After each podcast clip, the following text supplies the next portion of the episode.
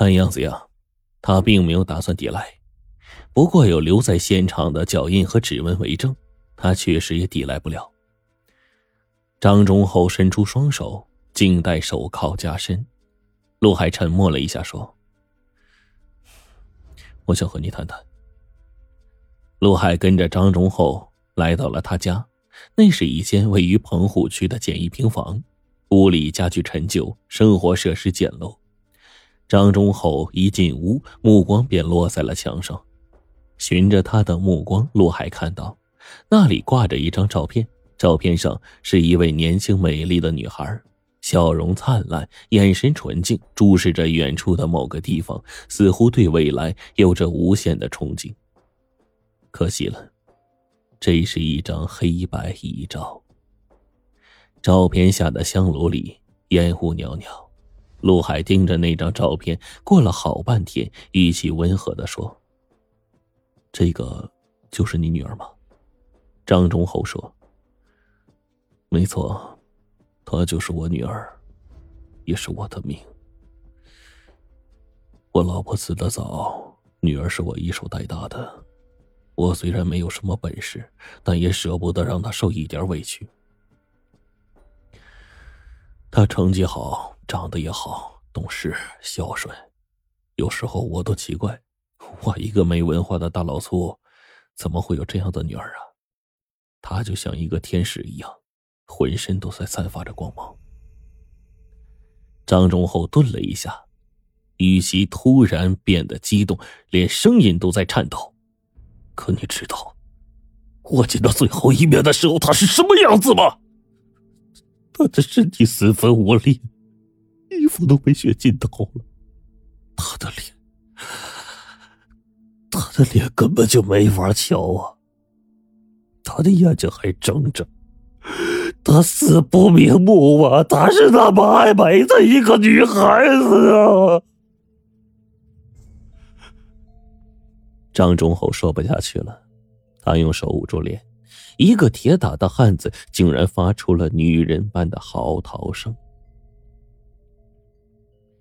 陆海沉默了很长时间，叹息说。你的心情啊，我完全理解，因为我也是一个父亲，我也有一个女儿。可是，不管你有多大冤屈，也不能采取这种极端的手段呢。张忠厚止住了哭声，抬起头来，冷冷的盯着他。那你告诉我，我该怎么做？陆海用四个字回答他：相信法律。张忠厚冷笑一声。这句话是发自内心的吗？陆海毫不迟疑。当然。张忠厚又说：“那好，你跟我来，我给你看一样东西。”张忠厚把陆海带进女儿的房间，不到十平米的空间，整洁有序。书桌旁边放着一台过时的电脑。张忠厚取出一个 U 盘，插在电脑上，然后点开了 U 盘里的视频文件，自己却出去了。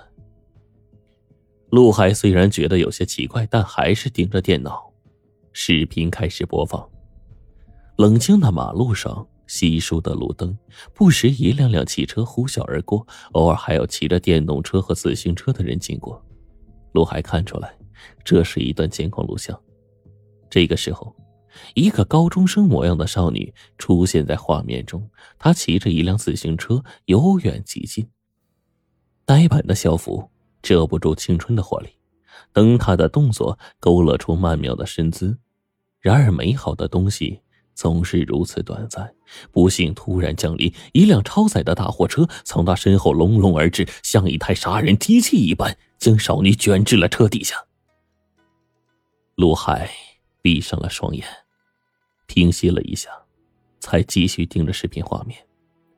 火车在十几米外刹住了，自行车倒在地上，女孩倒在一片血泊之中。从画面上可以看出来，她的双腿被压断了，血液源源不断的流出来，但他似乎没有受到致命伤，看上去意识还是清醒的，手艰难的往上抬着，是明显的是一种呼救的姿势。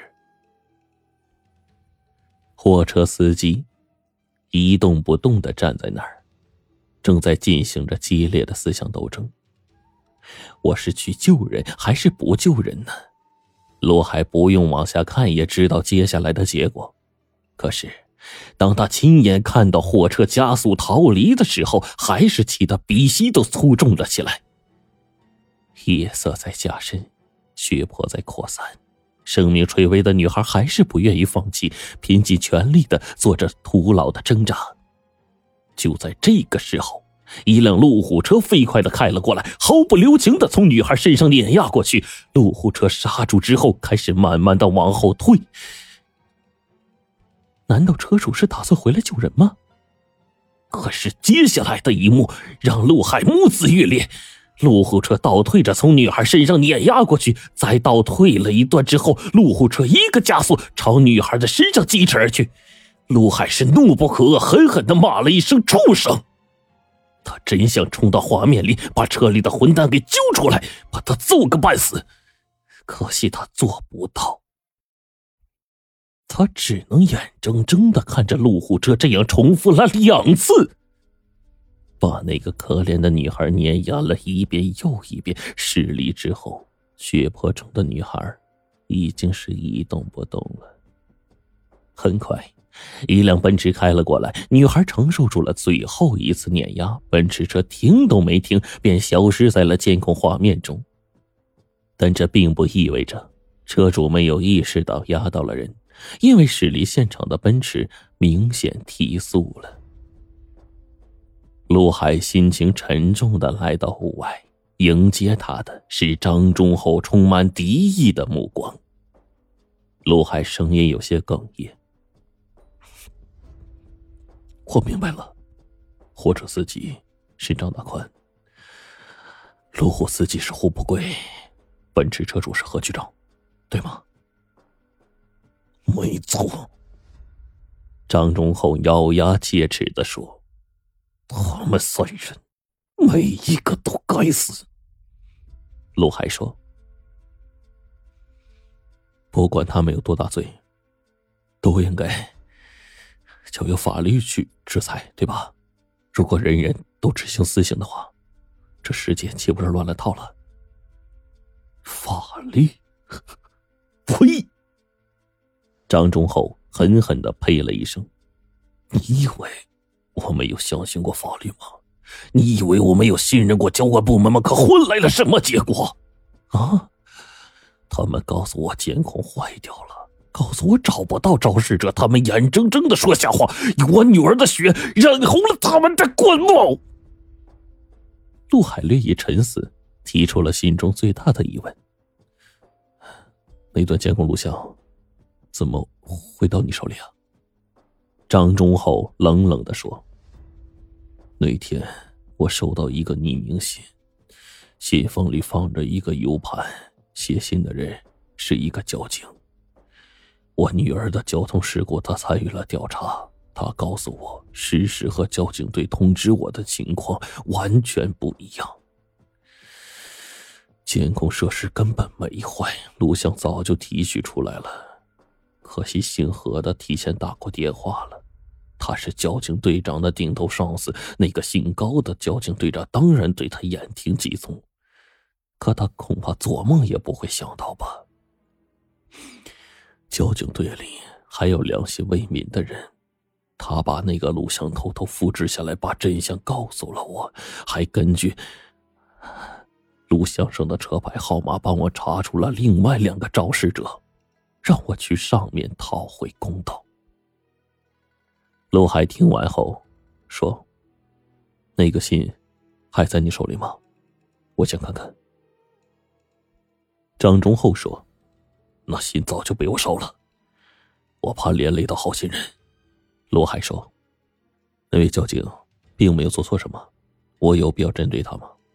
张忠厚冷哼说：“少跟我来这套！你以为我会信你啊？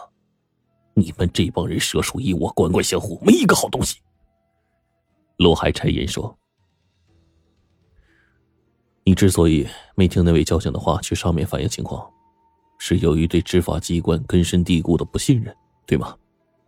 张忠厚斩钉截铁的说：“没错，与其相信你们，不如信我自己。我要亲手给女儿报仇，让那三个畜生下地狱。”陆海回忆着三起命案的每一个细节，豁然开朗。你用石头砸断张大宽的双腿，让他剧痛难熬，在他身上割出伤口，让他失血致死。你是为了让他体会到你女儿承受那种痛苦，对吗？还有侯不贵，你把他从不同的楼层摔下去三次，是因为他开车碾压了你女儿三次，是吧？张忠厚惨笑着说：“ 这是他们应得的报应。”陆海继续说：“何局长利用权力抹去那段录像，你偏偏要他死在监控之下，对吗？”张忠厚呆了一片刻，发出沉重的叹息：“他们罪有应得。”我又何尝不是死有余辜？我只想和我女儿团聚。陆海给张忠厚戴上手铐的时候，郑重的对他做出了一个承诺：你必须为你的杀戮行为付出代价，但我也有责任让你看到你想要的公道。我希望你能带着对法律的信任，走完你最后一程。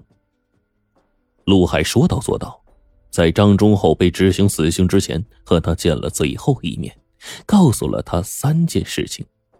第一件，何局长虽然死了，但是余威犹在。他很多同僚旧属都不愿意在他死后还留下肇事逃逸的污名，希望在案情报告中有所隐匿，将何局长定性为殉职牺牲。但是陆海力排众议，顶住巨大的压力，坚持公布实情。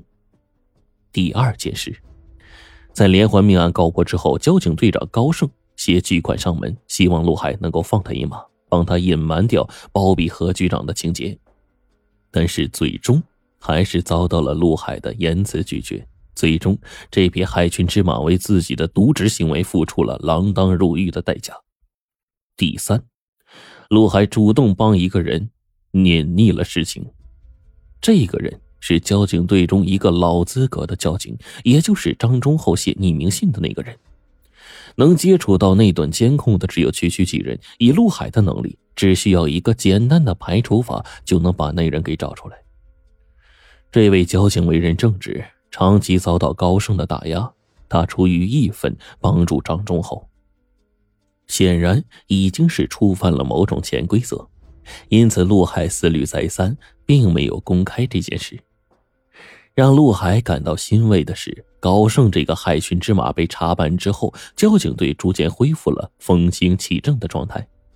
那位交警因为威望很高，在同事的举荐之下，被任命为新一任的交警队长。听完陆海的陈述，张忠厚很受震动，他呆呆的看着陆海，问道：“你，你为啥要这么做呀？”陆海一字一句的说。